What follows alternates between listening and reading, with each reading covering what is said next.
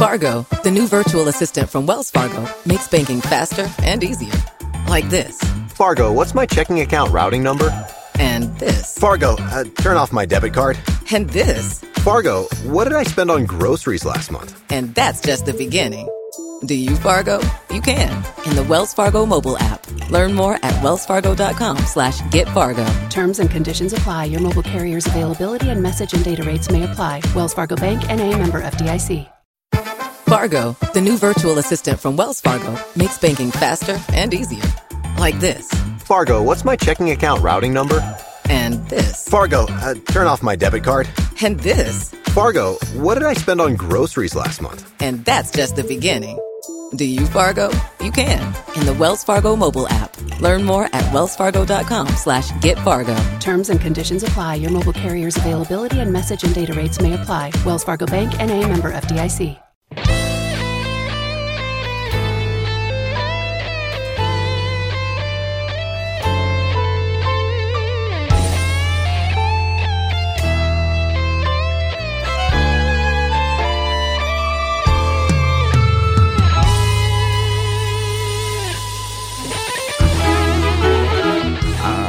Viernes de videojuegos que, donde también abrimos un capítulo en la cafetera para hablar de el entretenimiento digital de títulos, algunos vintage, otros más actuales, otros que están de estreno y siempre lo hacemos de la mano de algún guía que nos acompaña en este tránsito, en este viaje a través de esa tecnología y siempre oyentes de la cafetera. José Manuel Cuñat, buenos días. Buenos días. Hombre, qué bien, qué bien. Además, qué ganas tenía de hablar contigo porque, fíjate, cuando me has dicho el título de este videojuego, estaba intentando hacer memoria porque tiene podía encajar dentro de lo vintage, porque fue publicado originalmente en 1993. Mist. Sí, Mist. Sí, es un juego que fue muy rompedor porque era una época en la que todavía los juegos eran pues como muy planos porque no había tarjetas 3D. Entonces los juegos eran todos pues en dos dimensiones básicamente. Y este rompe un poco esa dinámica, ¿no? Sí, este, este rompió un poco porque tenía un aspecto 3D, aunque no era 3D en realidad. Ah. Pero bueno, todos los que en la época alucinábamos ya con las primeras animaciones que se veían ahí en cortos, todavía no había tampoco eh, ningún, ninguna película en 3D. O sea, el 3D se había visto muy poco. Y este lo que lleva son unos gráficos que están pues como pre-renderizados. O sea, son imágenes en 3D, pero es una imagen plana, estática. O sea, tú no puedes navegar en 3D por el juego, digamos, ¿no? Entonces es un juego que llama la atención porque estéticamente para la época era una pasada y muy anticipado a su época. Claro, porque no había tarjetas de vídeo que pudieran Sí, luego por otro lado tenía otra movida que era que ocupaba tantísimo porque estas imágenes eran a, muy, a mucha resolución para la época, o sea, tenía una calidad muy buena para la época en la que estamos, tenía una música impresionante, con una banda sonora con todos los instrumentos y tal, que tampoco era algo muy habitual, y además tenía vídeo digital por primera vez en, en la historia. O sea, básicamente ningún juego tenía vídeo digital. Entonces esto tenía una especie de, insertos de vídeo de vez en cuando y entonces te quedaba súper loco porque, claro, nadie había visto un vídeo en, un ordenador en esa época y menos incrustado dentro de un juego. Claro. Entonces estaba todo muy bien, muy, muy, muy, muy bien integrado.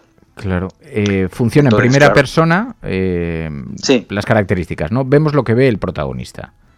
Exactamente. Sí, el juego es un juego en primera persona. Digamos que el movimiento, para que nos hagamos una idea, ahora que ya lo sabemos, sería como si fuera el Google Street View, este que vas caminando por la calle, pero sin poder girar la cabeza. Pero bueno, la sensación es esa. Tú le das, digamos que si le das a un sitio donde tú ves un camino, pues pasaría a la siguiente, a la siguiente imagen. En este caso, porque no es 3D, entonces no hay un fundido ni nada.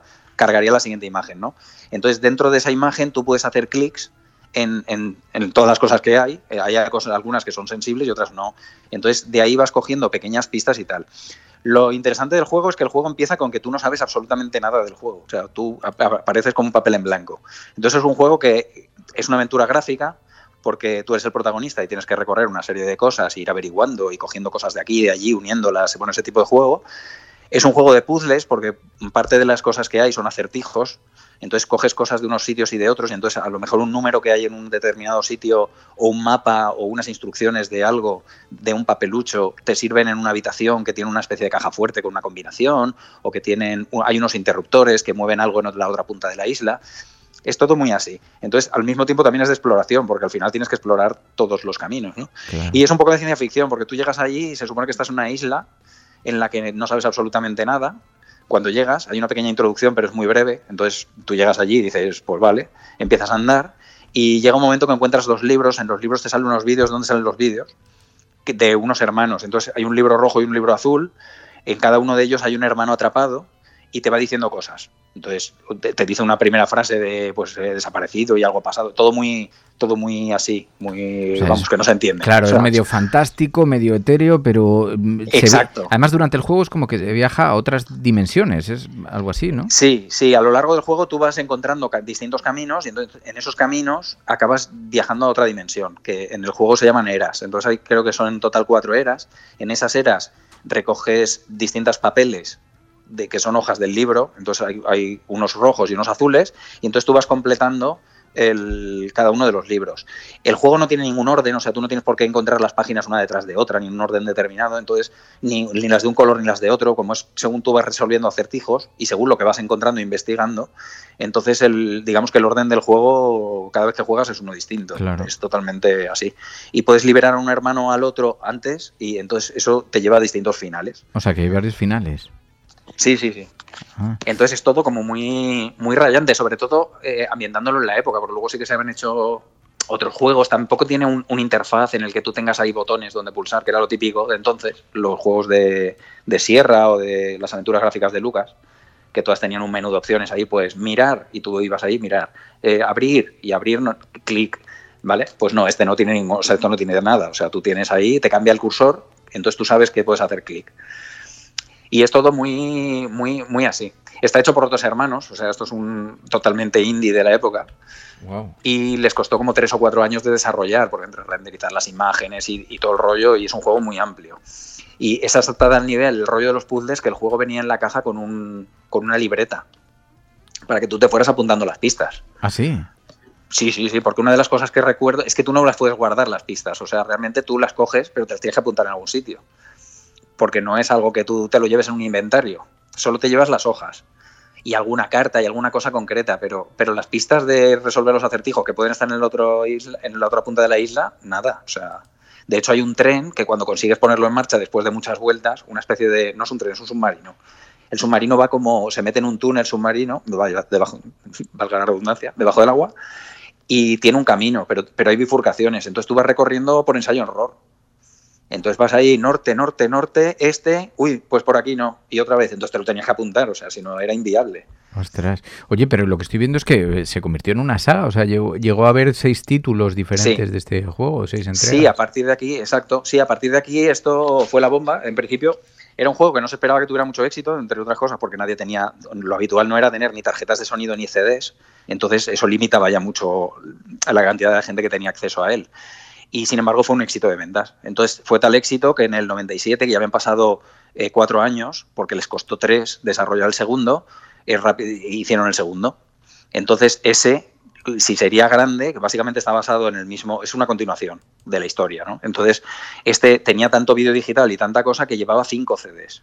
O sea, todo se había multiplicado. Antes no lo he explicado bien, pero el 93 un CD, para que os hagáis una idea, un CD son 650 megas lo anterior eran disquetes, el disquete era 1,2. Entonces los juegos más gordos venían pues a lo mejor en 15 disquetes. Sí, Entonces tardabas una hora y media en instalarlo. Me acuerdo. Claro, esto para la gente que no sepa cómo funcionaba el rollo.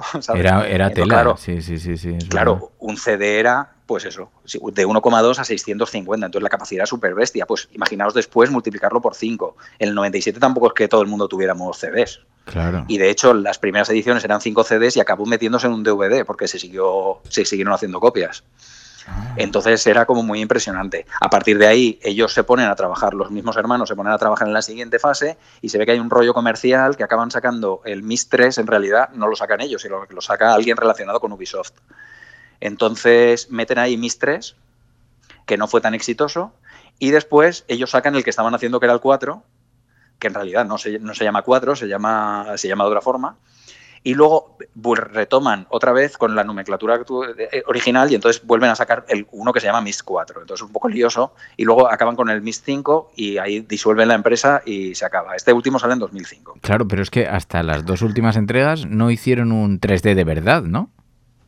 No, no, claro, es que no se podía. O sea, era, Claro. era inviable porque las tarjetas de vídeo no eran capaces de renderizar en tiempo real. Claro. Eso empieza cuando sale la Play 1, más o menos, 97, 90, no, más tarde. 90 y, sí, bueno, 97 puede ser. Oye, Por ahí andará la Play 1. Fíjate. Ahí es cuando empiezan a salir tarjetas, entre que la gente las adopta y todo el rollo, pues hasta el 98 yo creo que nos normalizó el tema de una tarjeta que pudiera funcionar en 3D en tiempo real. Claro, y estoy viendo que las cifras de venta eh, fueron una pasada, Brutales, con sí. todo, 12 Sí, millones sí, de copias en total, 12 millones. Sí, sí, en 2007, pero es que además el, el- fue el juego más vendido hasta que lo superó en 2002 eh, los Sims. Fíjate. Los Sims fueron los que superaron a toda la saga en, en esa, en, en 2002, o sea, hasta 2002 no lo superó nadie, desde el 93. O sea, es, un juego muy brutal. Luego dio tanto de sí que se hicieron incluso tres libros. Los dos hermanos se pusieron ahí a- con un escritor y sacaron tres libros. Entonces, esto ha creado ahí toda una, pues, pues como un, un coleccionismo Claro. y, y toda una un lore detrás del, del asunto. ¿Ahora se puede jugar? Sí, sí, ahora es jugable. Ahora sacaron una versión, pero eso creo que fue por petición popular. O sea, empezaron ahí con los crowdfundings de vamos a hacer un Mist, pero, pero ahora. Porque claro, este, este juego, si no recuerdo mal, el primero es de 640 x 480. Eso es el tamaño de la pantalla. Para que nos entendamos, ahora estamos, o sea, eso es una esquinita. Eso no es ni, ni la pantalla de un móvil. Es ridículo. Entonces, ahora lo que han hecho, lo que hicieron primero fue hacer una versión eh, renderizándolo otra vez, pero más grande. O sea, con los mismos gráficos exactamente igual, el mismo juego, pero más grande. Y luego ya y sacaron otra con el mismo juego, pero cambiando las imágenes por unas más guays, o sea, con, con- con- como más curradas. Y ahora hay una versión por ahí que es la, la Masterpiece, Real Masterpiece creo que se llama, que es la, la, la más top, que es la que ya puedes girar, puedes moverte en 3D, pero se supone que el juego sigue siendo el mismo. Ah, Lo que pasa es que, claro, ahora tiene otro rollo. Ahora tiene el rollo de los puzzles y la magia, pero claro, no te asombra, porque ahora todos los juegos son, tienen unos gráficos así. Claro. Entonces visualmente no es lo mismo, claro. ¿Tú lo, lo conociste entonces o lo, o lo has conocido más, más tarde? No, no, yo lo jugué entonces. ¿Ah, sí? Yo lo jugué entonces. De hecho, yo tengo una copia original Ah. y, y lo tengo instalado en un, en un PC viejuno de la época, en un Pentium 100, Ah, sí. con, con Windows 3.1. Wow. Porque funcionaba solo con Web 3.1, ni siquiera lo podía ejecutar en, en 95. De hecho, lo estuve probando otra vez para probarlo hace poco y, y sí, sí. Y arrancaba y Ah. funcionaba todo correctamente. Sí, sí, sí. Qué fuerte. Sí, bueno, yo máquinas viejas tengo unas cuantas, entonces. Sí, sí, sí. sí, ya sé que ahí en la escuela tienes algunos. Exacto, algunos- sí. Tengo ahí cosas para enseñar, sí. Qué bueno. Entonces ahí lo pruebo. Qué y, bueno. y sí, sí, sí, funciona en ese. Entonces, claro, era muy difícil reproducirlo después para jugar en los ordenadores actuales, con un emulador quizá. Me imagino que con, con un- con una máquina virtual Claro. eh, se podría instalar MS2 y, Bueno, y Windows 3.1. Yo hay- así hay- no lo he conseguido. Hay un montón de juegos que están online, que se pueden jugar online. Que ni Sí. siquiera, no sé, no, no sé qué tipo de emulador o qué tipo de adaptación han hecho para que simplemente entras con el navegador y como son, no sé si es que están ya descatalogados o que las, las firmas los han Sí. liberado para que se puedan, se puedan abrir directamente con el, con el Chrome, con el Explorer a, a capón. Sí, sí. Sí, son emuladores que funcionan online. ¿no? Ahora los emuladores ya han llegado a un punto que, que tienen una versión siempre. Bueno, algunos, claro, los que los de máquinas más antiguas, por ejemplo, de arcades, puedes Claro. jugar a casi cualquier cosa en, directamente online. Claro, sí, yo para Commodore, el Livingston supongo lo he jugado, lo he jugado online. sí, sí, lo, he. Sí, lo sí. he recuperado. Sí. Pues Claro. José Manuel Cuñat, oye, un buen viaje de recuerdo al recuerdo de Mist, que tuvo tantísimo éxito, y 12 millones de copias, casi nada, en 2007. Una, una auténtica pasada y, y que queda para el recuerdo de los nostálgicos. Cuñat, gracias de corazón. Nada, gracias a vosotros.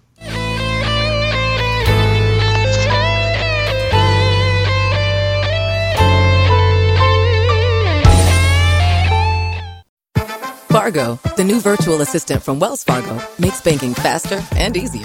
Like this. Fargo, what's my checking account routing number? And this. Fargo, uh, turn off my debit card.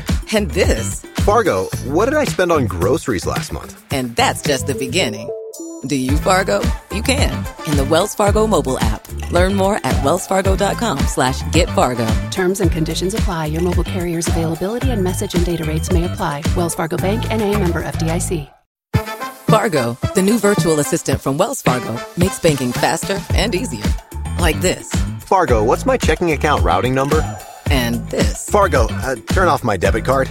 And this. Fargo, what did I spend on groceries last month? And that's just the beginning. Do you Fargo? You can in the Wells Fargo mobile app. Learn more at wellsfargo.com slash get Fargo. Terms and conditions apply. Your mobile carrier's availability and message and data rates may apply. Wells Fargo Bank and a member FDIC.